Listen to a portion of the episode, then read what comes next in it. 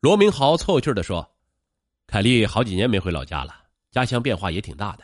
这几天你领凯丽哥出去转转，我还要去公司上班，就不奉陪了。”罗娜连忙答应。那段时间，他一直和陈凯丽待在一起，把镇风塔、灵湖公园、人民路商场一一逛了个遍。其实这些年，罗娜身边也不乏追求者，但他总把他们与陈凯丽比较，感觉都不如陈凯丽，索性一直单着。这次站在陈凯丽身边，罗娜又找回少女时代的心动感觉，她成熟了，也更有魅力了。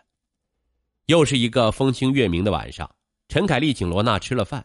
又一起看了场电影，看着罗娜越来越灼热的眼神，陈凯丽心里有了底儿，顺手把她搂在怀里。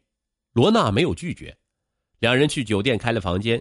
事后，陈凯丽故作歉疚的说：“对不起，你太可爱了，怪我没有把持住。”罗娜用手按住他的嘴唇说：“不要说对不起，我是心甘情愿的。”有第一次就有第二次，在罗明豪的撮合设计下。两人开始频繁的幽会。二零一七年六月，罗娜怀孕了，她心慌意乱，自己是未嫁之身，怎么能留下这个孩子呢？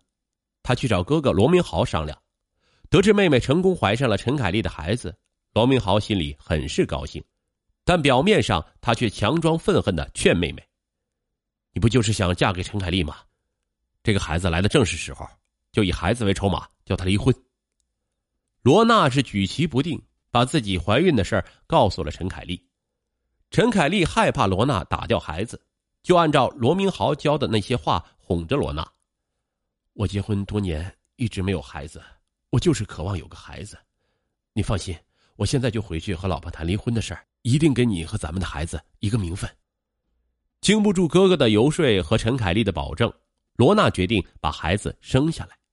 但考虑到罗娜毕竟是个未出阁的姑娘，罗明豪劝罗娜为了爱情先把事业暂缓，说服她将店面转让，随后以避人耳目为由，把她安置在离城市偏远的亲戚家待产。罗娜不怀疑他，甚至感谢哥哥帮自己想的很是周到。起先，陈凯丽每隔两三天就会来亲戚家陪伴罗娜，连邻居都以为陈凯丽就是罗娜的老公。可自从罗娜腹中的胎儿月份大了以后，陈凯丽就以回深圳打理生意和与妻子办离婚的事为由，来的次数明显少了。但罗娜丝毫未起疑心，心里憧憬着等孩子生下来，自己就能成为真正的陈太太。二零一八年三月，罗娜在市里一家医院顺利生下一个可爱的男婴。罗明豪拍了张孩子的照片给远在深圳的陈凯丽。陈凯丽欣喜若狂，说自己会立即飞回来看望儿子。罗明豪提醒他：“如你所愿，是个男孩，你当初许诺的六十万是不是应该兑现了？”陈凯丽高兴的说：“那是当然。”立马通过网上银行给罗明豪转账了六十万。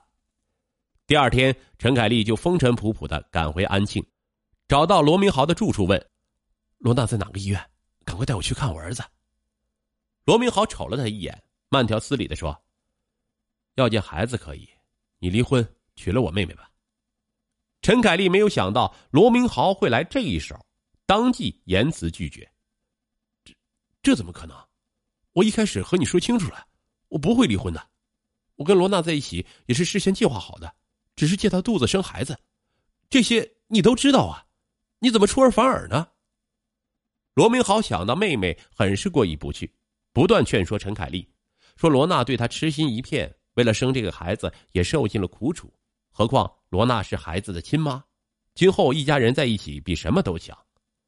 但无论罗明豪怎么游说，陈凯丽都不为所动，反而见罗明豪一直拦着不让自己见儿子，陈凯丽愤怒不已，掏出当初跟罗明豪签好的协议，义愤填膺道：“协议上写的清清楚楚，代孕费我一分不少的付给你了。”我不管你和罗娜耍什么花招，安庆就这么几家医院，你再不交出孩子，我就找人去抢。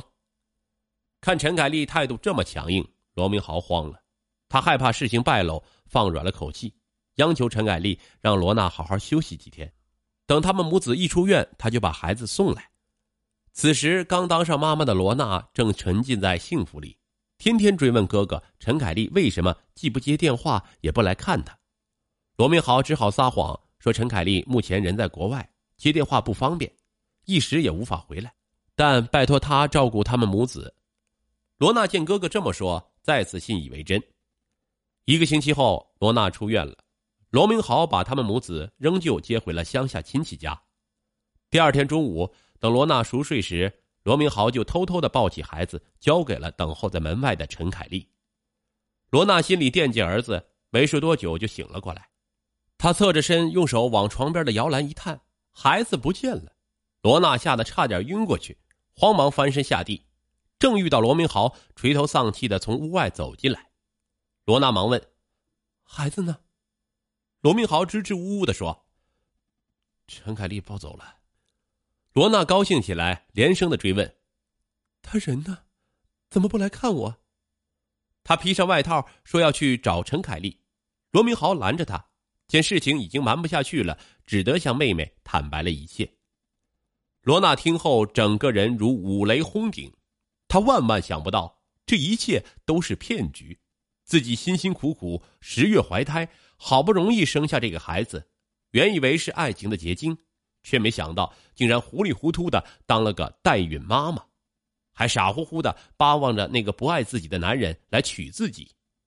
最为可气的是，幕后黑手竟是自己最信赖的亲哥哥。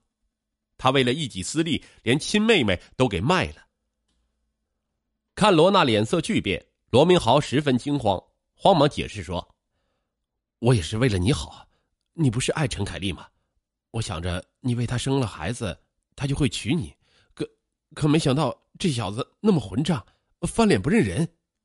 罗娜见罗明豪还在为自己狡辩，气的是浑身发抖，怒喊着：“真正混账的是你，你没人性，为了钱连亲妹妹都出卖。”罗娜是越想越恨，愤怒之下，她跑到厨房拿了把水果刀，想杀死罗明豪。看见妹妹拿着刀疯狂的向自己砍来。罗明豪慌忙一个侧身躲了过去，毕竟罗明豪是个男人，没几下就夺过了妹妹手里的刀。但两人在撕扯中，罗明豪还是被刀划伤了几处，鲜血滚滚的从伤口流出，很快染红了罗明豪的衣服。看到血，罗娜顿时清醒了过来，她稳定了情绪，陪着罗明豪来到医院进行了包扎。之后，罗娜想方设法找到陈凯丽，流着眼泪问他。你到底爱过我没有？看着罗娜憔悴的模样，陈凯丽心中也有不忍，但她还是如实的回答：“没有，我始终把你当妹妹，做这一切都是为了有个孩子，我也为之付出了六十万。”听到这个答案，罗娜心灰意冷，她冷冷道：“哼我只有最后一个要求，以后能让我经常看看孩子吗？”他毕竟也是我的亲生骨肉。陈凯丽点了点头，说：“只要你不要回孩子，你随时都可以见他。”二零一八年十月，罗娜背着简单的行李，准备离开这个让她伤心的城市。她决定忘记从前的一切，重新开始。临走前，她告诉罗明豪，自己永远不会原谅他，与他的兄妹之情就此斩断，而且他的心里已经不再相信感情。他觉得世间的一切都经不起金钱的考验。望着罗娜离去的背影，罗明豪悔不当初。他知道自己已经永远的失去了这个妹妹。都说金钱是检验人性的唯一标准，在罗娜的经历里，或许再次验证了这句话。虽然罗明豪利欲熏心，置亲情不顾，可罗娜自己也是有问题的。他所谓的爱情甘当小三儿。甚至异想天开的指望用孩子让那个男人离婚，结果两败俱伤。